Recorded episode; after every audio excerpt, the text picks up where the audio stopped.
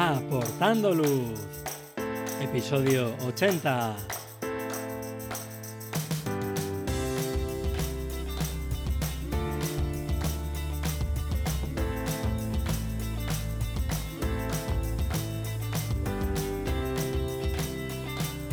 Hola, ¿qué tal? Bienvenidos a este nuevo episodio de Aportando Luz, el podcast en el que hablamos de fotografía nocturna, su técnica, consejos de equipo. Soy Javier Rosano, fotógrafo especializado en fotografía nocturna. Os recomiendo que os paséis por mi web javierrosano.com, donde podréis ver mis últimas fotografías, el blog con consejos y fotografías nocturnas explicadas y podréis también acceder a la formación online. Tenéis disponibles cursos para aprender la teoría, la iluminación, la composición o el procesado en fotografía nocturna. Pasad por la web y echad un vistazo a los cursos. En el episodio de hoy vamos a hablar de la fotografía de auroras en Cáceres. Y sí, habéis oído bien. Hoy vamos a hablar de fotografía de auroras, nada más y nada menos que desde Cáceres. En el episodio 49 estuvimos hablando con Dan Zafra de la fotografía de auroras, de los parámetros para captarlas, de cómo ver la previsión y también sobre determinados eventos que habían permitido que se vieran auroras en latitudes más bajas de las habituales.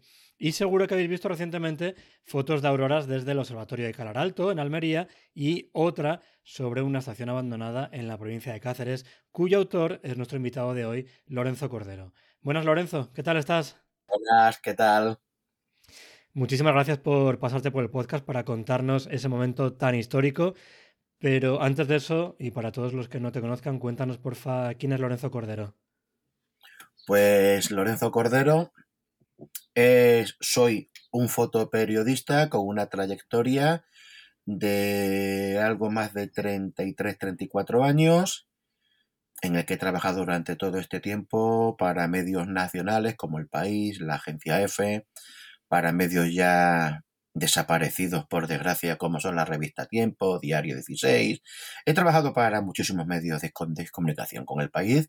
Estuve cerca de 10 años y lo compagino con la astronomía, una de mis pasiones, desde hace más de 25 años como aficionado y cerca de 3 años impartiendo astrofotografía y viviendo profesionalmente de la astrofotografía pero que viviendo no, pero que mejor dicho, sobreviviendo. Sobreviviendo, ¿no? Es complicado. y dentro de la, eh, de la fotografía nocturna, eh, ¿hay algo que te guste más? ¿Alguna disciplina en la que te sientas más cómodo, que practiques más? Lo mío principalmente es el cielo profundo. Es donde mejor encajo, lo que más me gusta, pero en ningún momento descarto fotografía de paisaje que es donde imparto talleres cada vez que se viene la ocasión. Y fotoperiodismo, astrofotografía, eh, sobre todo esa que comentabas tú de cielo profundo, son a priori dos disciplinas que están eh, alejadas, que son muy diferentes. ¿Cómo llegas del fotoperiodismo a la astrofotografía? ¿Es gracias a esa afición que tenías a la astronomía? Claro, la afición a la astronomía. Y viendo que es lo que comentaba hace poco tiempo en una ponencia que di en unas jornadas que había sobre la noche y había una astrofísica, una ponencia era la mía y la titulé Cómo iniciarse en astrofotografía y caer en un agujero negro. claro, de ahí viene lo que a todos nos ha tentado alguna vez de ver fotografías de paisajes nocturnos con estrellas, que a todos nos ha llamado siempre la atención. Eh, nos gusta hacer una disciplina fotográfica diferente de una manera o de otra. Lo mío ha sido el fotoperiodismo durante toda la vida. Y claro, yo cuento eso en esa ponencia, que claro, que a todos nos llama la atención y que ¿por qué no podemos hacer nosotros una fotografía nocturna o una fotografía de cielo profundo. Entonces, claro, ya entras en una dinámica que es probar, probar, probar, hasta que te vas enganchando. Haces una foto de mierda hablando claro, pero te crees que has hecho la foto de tu vida. Y la muestras en redes sociales como aquel que has hecho algo maravilloso. Luego te das cuenta que lo que has hecho es una puta mierda, hablando claro, y perdón por la expresión, pero que tienes que presumir. Entonces, claro, te vas iniciando hasta que ya te vas metiendo cada vez en una técnica más avanzada, pasas de la fotografía de paisaje a ir probando con cielo profundo. Astromodificas el sensor de alguna cámara, empiezas a hacer algo con telescopio, pero al final terminas metiéndote en una cámara CCD dedicada para fotografía de cielo profundo. Y ya una vez que llegas ahí, no caes. Pues claro, cambiar una disciplina de fotoperiodismo, que es todo mucho más rápido, mucha más intuición, eh, no dejar que la foto te sorprenda, sino adelantarte tú a esa fotografía, a pasar a la noche, donde se requiere una paciencia infinita, tener que planificar con antelación qué es lo que quieres hacer. Un cambio muy brusco de una disciplina a otra. Totalmente, sí, desde luego. Poco tienen que ver, sí, tanto en equipamiento como comentabas, que es un agujero negro. Una vez que empiezas ya a comprar equipo, estás ya perdidísimo. Pero por la, la, forma de hacer, sí, sí, totalmente. Y hace poquito tú saliste a hacer una fotografía nocturna a una estación abandonada en Cáceres. ¿Y qué pasó? Mira, ese día me iba con mi amigo Jorge Gómez, es del Casar de Cáceres, uno de los que sale siempre conmigo cada vez que puede hacer fotografía nocturna, y tenemos preparado en esa estación abandonada una circumpolar. Ya estuvimos viendo por dónde caía toda la orientación, dónde teníamos la estrella polar, todo eso, y de repente, ya estamos haciendo esa fotografía, estamos, porque él también tiene la aurora boreal. Estamos viendo cómo van apareciendo una serie de colores extraños en el sensor de la cámara, que diga en la imagen. Tú como fotógrafo sabes perfectamente que hay muchos objetos del cielo o que con una velocidad rápida no lo captas, que algunos a simple vista pasan muy desapercibidos, pero cuando le metes una exposición de 20-30 segundos, ya ese color gana mucha fuerza y, pero eso, es que ya empezamos a ver hay unos colores extraños. Yo con un mosqueo tremendo porque no es una zona donde la contaminación lumínica pueda ocasionar esos colores. En ningún momento llegamos a pensar que puede ser una, una aurora boreal. Como no se ven por aquí, es lo último que piensas. Eso es lo último. Pero una cosa que ya viendo las imágenes en casa, el mosqueo aumenta, las dudas son cada vez mayores y se lo comento a, un astrónomo de los que sale conmigo a las observaciones astronómicas, con el que cuento habitualmente en las actividades del cielo de Cáceres. Eh, un astrónomo profesional que ha estado trabajando en varios observatorios, se dedica a la investigación. Y le digo, Paco, tengo esto. Me parece súper, súper extraño. No he visto esto jamás en la noche que hemos salido a fotografiar el cielo.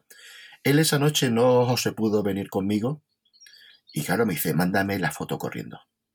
Se la envío. Dice Lorenzo, esto es súper extraño. Tiene pinta de aurora, pero por aquí es raro que se vean. Y se puso a mirar por redes sociales y encuentra en Facebook que la Asociación de Meteorólogos de Murcia la foto la hice el día 23. Pues el día 24 anuncia esa asociación de meteorólogos que ha habido una fuerte tormenta solar en la que se han podido ver auroras boreales en el sur de Francia. Mi amigo Francisco Violat me manda el enlace, yo ya empiezo a mirar, ya el mosqueo ya es como quiera y preparo la fotografía, la envío a la NASA ese mismo día, envié la fotografía sobre las 12 de la noche del día 24. Y la respuesta, yo tenía puesto como título en la, en la fotografía, Auroras Boreales en Extremadura, lo ponía en interrogación. Con, duda. A las dos horas y media me responden que eligen la foto como imagen del día. Qué guay. Las dudas se despejaron totalmente. Claro, se lo envié al círculo de entendidos en, pero que hay fotografías con los que me muevo aquí de la región, pero ninguno llegó, sí, vale, pues, pero que pueden ser aurora, se ponen a mirar el radio de acción que han tenido las auroras boreales ese día, ninguno se acercaba a la península. Entonces, claro, había dudas, Pero claro, el hecho de que la NASA te dijera eso, las dudas se despejaron totalmente. Pero eso es la suerte de ir a buscar una foto y que te sorprendas trayéndote algo que la gente se va al Ártico a fotografiarlas y que no sea segura uno pueda tener, y aquí que no las buscas y te las encuentras. Una cosa súper extraña, el premio gordo que la NASA la elija como imagen del día, el premio gordo, me refiero a que cualquier astrofotógrafo que está continuamente fotografiando el cielo, siempre aspira a que la NASA le elija una imagen para el día. Y tuve esa suerte. Y una casualidad, pero una casualidad que si no fuese por la constancia de estar saliendo muchísimas noches a fotografiar objetos celestes durante horas, que igual no hubiera tenido la suerte de poder fotografiarla. Claro, tienes la suerte de que yo entiendo que no planificaste esa fotografía con Aurora, tienes la suerte de que te la encuentras, pero claro, lo que dices tú, hay que estar allí, hay que salir a fotografiar y desde luego si te quedas en casa no, no la vas a, a captar. Y una cosa, en ese proceso que decías de que es esta mierda de contaminación lumínica que me está saliendo en la foto, hasta que te das cuenta de que es una aurora, ¿Cómo es esa sensación de nervios, de será, no será? Nadie se atreve a confirmarlo porque es verdad que es algo tan raro que decir que sí, que es una aurora, parece como que cuesta. ¿Cómo fue ese proceso, esa evolución de los sentimientos? Claro, es que, a ver, empiezas a verlo, te empiezas a mosquear. Pero cuando estoy preparando el timelapse, que seguro que lo habrás visto por alguna red social, se ve cómo ese color va evolucionando, cómo va aumentando. Entonces ya, claro, ya piensa, ya te empieza a entrar ahí un subidón pero un subidón que no puedes decir que tienes una aurora para que no te tomen por tonto. Hablando claro, porque la gente es muy reacia muchas veces cuando captas alguna fotografía, que hay, pero que hay mucho incrédulo, incluso con lo que captas con cámaras dedicadas de cielo profundo, algunos dudan que eso pueda estar ahí arriba, ¿cómo le dices a alguno o le haces creer una aurora boreal en Cáceres? Claro. ¿Has tenido muchos casos de eso, de gente que te ha llegado a decir que eso es mentira? Hasta que la NASA lo confirmó, ¿ha habido alguien? No, eh, a todos los que les he consultado durante esa noche, todos me daban la respuesta de que habría posibilidad, pero que era muy raro, que es que por que, pero que tan al sur, en una latitud por debajo de 45 grados, tú lo sabes que eres fotógrafo, hace mucha fotografía nocturna, que es una cosa extrañísima. Pero claro, es una fotografía que se descarta. Es una opción, pero que, pero que mejor dicho, que se descarta. Pero al final, mira, las dudas se resolvieron. Qué bueno. Y ese momento en el que la NASA te confirma por correo que sí que es una, una aurora, imagino que súper alegre, ¿no? Hombre, súper alegre y sobre todo por la repercusión que ha tenido a nivel nacional estar en todos los medios con una imagen, diría que inédita, por lo menos en, en estos últimos años, porque nunca se ha visto. Dicen algunos que en la guerra civil vieron alguna aurora boreal, pero desde la guerra civil para acá no se ha visto nada, es una, pero que para mí es una imagen inédita. Sí, desde luego es algo, vamos, histórico y como para sentirse súper orgulloso. Claro, y esa repercusión, pues, te llena más. Claro. Decías ahora que ha salido en muchos medios. ¿Te han dado mucho la lata, te han dado mucha guerra para eh, entrevistas, para utilizar tu foto, para salir en el telediario, lo que sea? He estado dos días desbordado, cosa que me alegro totalmente. Me alegro de haber estado todo el día pendiente de teléfono, que si entramos en directo en el canal 24 horas, que si Canal Extremadura, que si la radio tuve la suerte de compartir un directo con Juan Carlos Casado. Juan Carlos Casado, unas semanas antes, también le eligió la NASA una imagen del día con una aurora boreal. Pero claro, él se fue a hacerla al Ártico. Entonces, claro, compartir directo con un astrofotógrafo de primer nivel que tiene 529 APOS y yo, el último mono en entrar en las APOS de la NASA, oye, mm, en la leche. Totalmente. Y ¿Tú solicitaste que escogieran tu imagen como fotografía astronómica del día? ¿O fue algo asociado que salió de la NASA a raíz de que tú les mandaras esa consulta de ¿es esto una aurora? La, NASA tiene diariamente, les puede entrar en el correo miles de imágenes de todo el mundo. Miles. Ellos van mirando los correos que le van entrando. Y si les gusta o ven que lo que tú le envías tiene alguna repercusión social por algún acontecimiento que está sucediendo en esas fechas, si la foto les gusta, la eligen. O sea, tú le mandas, esto es como el que juega a la lotería. Tú participas. Si te toca, bien, y si no, pues a seguir intentándolo. y tuve suerte a seguir trabajando. Bueno, lo que decíamos antes, suerte, pero hay que estar ahí. Hay que estar. Me imagino que te has convertido ya un experto en auroras. Eh, ¿Qué ocurrió? Lo comentabas tú también antes al principio. ¿Qué pasó para que se pudiera ver una aurora tan al sur? La fuerte tormenta solar que hubo, esa actividad solar que produce una tormenta, como dicen los expertos, geomagnética, yo ni soy astrofísico, ni soy geólogo, ni entiendo de términos muy científicos a la hora de que se puedan producir esas cosas. Claro, lo que sí es cierto, que unos días antes, si has entrado en mi Instagram del cielo de Cáceres, habrás visto que como cuatro o cinco días antes estuve haciendo fotografías de la actividad solar. Una actividad solar que me dice un compañero de la agrupación astronómica de Cáceres. Lorenzo, viendo esa fotografía y la actividad que tiene el Sol, pensaría en hacer las maletas cuanto antes. Claro, te lo dice uno que también lleva observando el Sol muchísimo, que sabe que cuando el Sol está activo, algo va a pasar.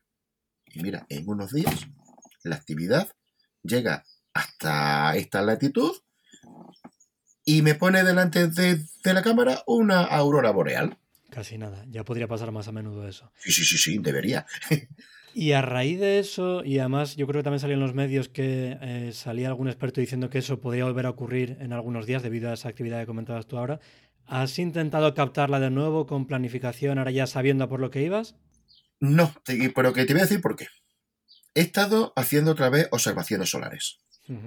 La actividad parece que ha bajado un poquito. Lo que yo he podido observar con telescopios que tienen filtro de hidrógeno alfa para que te pueda captar toda la, actividad que se ve en la cromosfera. Sigue habiendo actividad, porque eso es por ciclos solares, como dicen los expertos. Estamos en ese periodo. Pero no vi la actividad solar como la de esa semana. Ha coincidido la luna. La luna te va a generar una contaminación natural que por mucho que mires al norte, no vas a poder tener un cielo limpio como para poder ver alguna aurora. Sé de gente, además que fui al... Esto fue el 25, pues el 27, el día 27, fui otra vez a la estación abandonada y ya había gente por allí. Bueno, en cuanto me ve uno, yo fui de día fui con mi compañero astrónomo, Francisco Violat, porque quería hacer un vídeo agradeciendo a la gente todas las muestras de cariño y la por, la, por la repercusión que había tenido la aurora. Y me están viendo cómo le estoy contando a mi compañero, el que no vino conmigo esa noche, que siempre viene conmigo, y ese día se lo perdió. Pobre.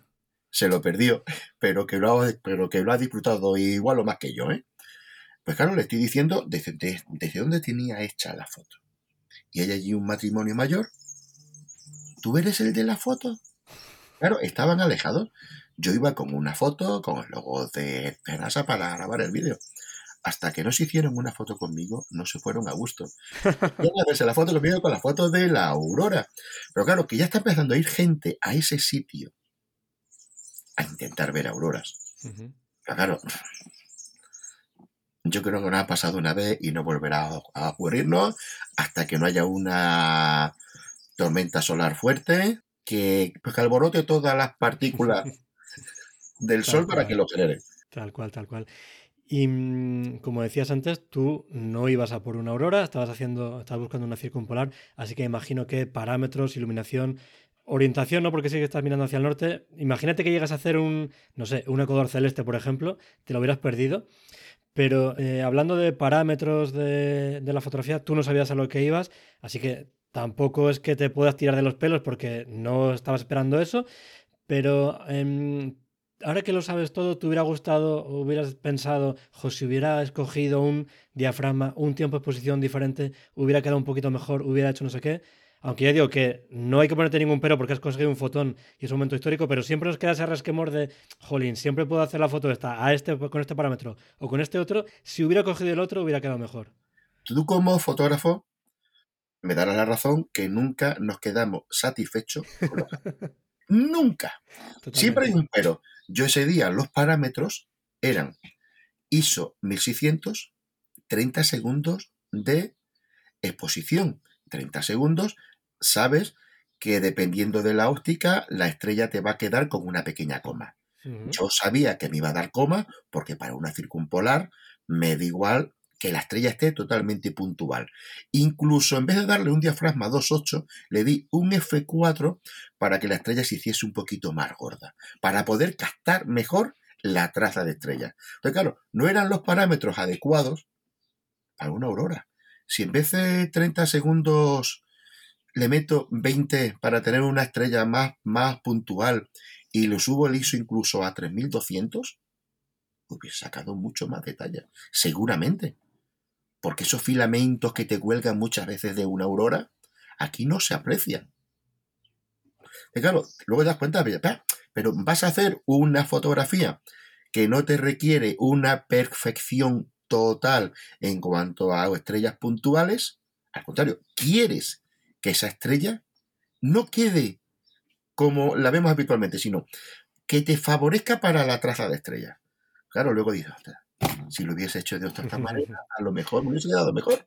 Claro, pero es lo que decía antes, no puedes tener ningún remordimiento porque tú no ibas a hacer eso, ibas a lo que ibas. Pero es verdad que siempre, lo que decías tú, ¿no? Como fotógrafo siempre te gusta o hubieras cambiado algo, pero bueno, al final es lo que es. Y, jolín, desde luego, súper orgulloso tienes que estar de haber conseguido esa, esa, fotografía de la aurora. Y comentabas también antes el hecho de que luego vino la luna, entonces ya hay una contaminación que hace que el cielo tenga más luminosidad. Y em, también seguramente ayudó el hacer la fotografía en Cáceres con esos cielos tan oscuritos que tenéis allí, con tan poca contaminación lumínica, que seguro que te permitió captarla con mucho más detalle, ¿no? Eso te iba a decir, que es que tenemos la suerte de tener de los mejores cielos de Europa, cielos limpios y que los ayuntamientos poco a poco se están concienciando que eso es un patrimonio, que el cielo es un patrimonio de todos, que hay que cuidarlos. Pero claro, jugando con la suerte esa de que Cáceres Extremadura. Cielos, en cuanto te alejas un poquito de un núcleo urbano, tienes una calidad asombrosa. Yo muchas de las imágenes que hago de cielo profundo las estoy haciendo a 6 kilómetros y medio de Cáceres. Fíjate. la espalda a la ciudad. ¿Cuánta gente quisiera en las grandes ciudades poder hacer eso? Se tienen que ir a 100 kilómetros. Tal cual. Te iba a decir, y la mitad, ya me gustaría también poder hacer la mitad de lo que haces tú a 6 kilómetros de casa. Claro, y unas vías lácteas al lado espectaculares, que se ve un brillo espectacular. De claro, tenemos esa ventaja de tener uno de los mejores cielos de Europa. Pero aún queda recorrido por, por hacer para conseguir que esos cielos sean mejores. Bueno, por lo menos el hecho de saber que ya hay políticos que lo están teniendo en cuenta y al menos intentar también detener ese incremento de contaminación lumínica. Luego ya hablaremos de rebajarla, pero por lo menos que sean conscientes, que hagan lo posible por no iluminar a lo tonto, que muchas veces se ha hecho también eso, eh, que tengan esa conciencia de lo que están haciendo y luego ya empezaremos a bajar. Y aprovechando esos cielos tan oscuros de Cáceres, como decías también tú antes, tú tienes una empresa que se dedica al astroturismo, ¿verdad? Sí. Cuéntanos un poquito qué ofreces, qué servicios ofreces. Lo que ofrecemos son talleres de astrofotografía, que la gente sepa lo importante que es. No, pero que no solo hacer una fotografía de una vía láctea, sunrise, no, no. La gente tiene que conocer qué tiene en el cielo. Poder incrementar el valor de esa foto contando lo que has fotografiado, qué constelaciones, si tiene alguna nebulosa dentro de la Vía Láctea, si hay un cúmulo de estrellas. Enriquecer una fotografía con conocimientos astronómicos. Y aparte de eso, observaciones astronómicas para todo tipo de público, dando a conocer el cielo. Qué bueno. Y luego también de los cielos, en este caso de Extremadura, tienes un libro, ¿verdad? Que has publicado. Sí, un libro que ha publicado la Estrategia Extremadura Buenas noches, de la Junta Extremadura, que se puede descargar en versión PDF. Un libro que habla un poquito sobre astronomía, sobre los cielos de Extremadura y donde se muestran imágenes de cielo profundo, planetaria, constelaciones, el Sol, la Luna. Y aparte de tener yo un libro publicado sobre astronomía, lo más, lo más importante para mí en ese libro, aparte de su publicación evidentemente, que el director del Instituto de Astrofísica de Canarias, mi amigo Miquel Serra Ricard, haya sido que me haya hecho el prólogo del libro. Eso ha sido otro premio gordo, una eminencia, para mí lo es en el mundo de la astrofísica, que le robes un poquito de su tiempo para que te escriba unas palabritas, se agradece. Y claro, luego aparte de, ese libro ya salió una pequeña guía de bolsillo que también se descarga en PDF, Los cielos de primavera-verano. Que bueno, pues dejaré un enlace en las notas del programa para que podáis echarle un vistazo a esos libros. Y estamos llegando ya al final del episodio.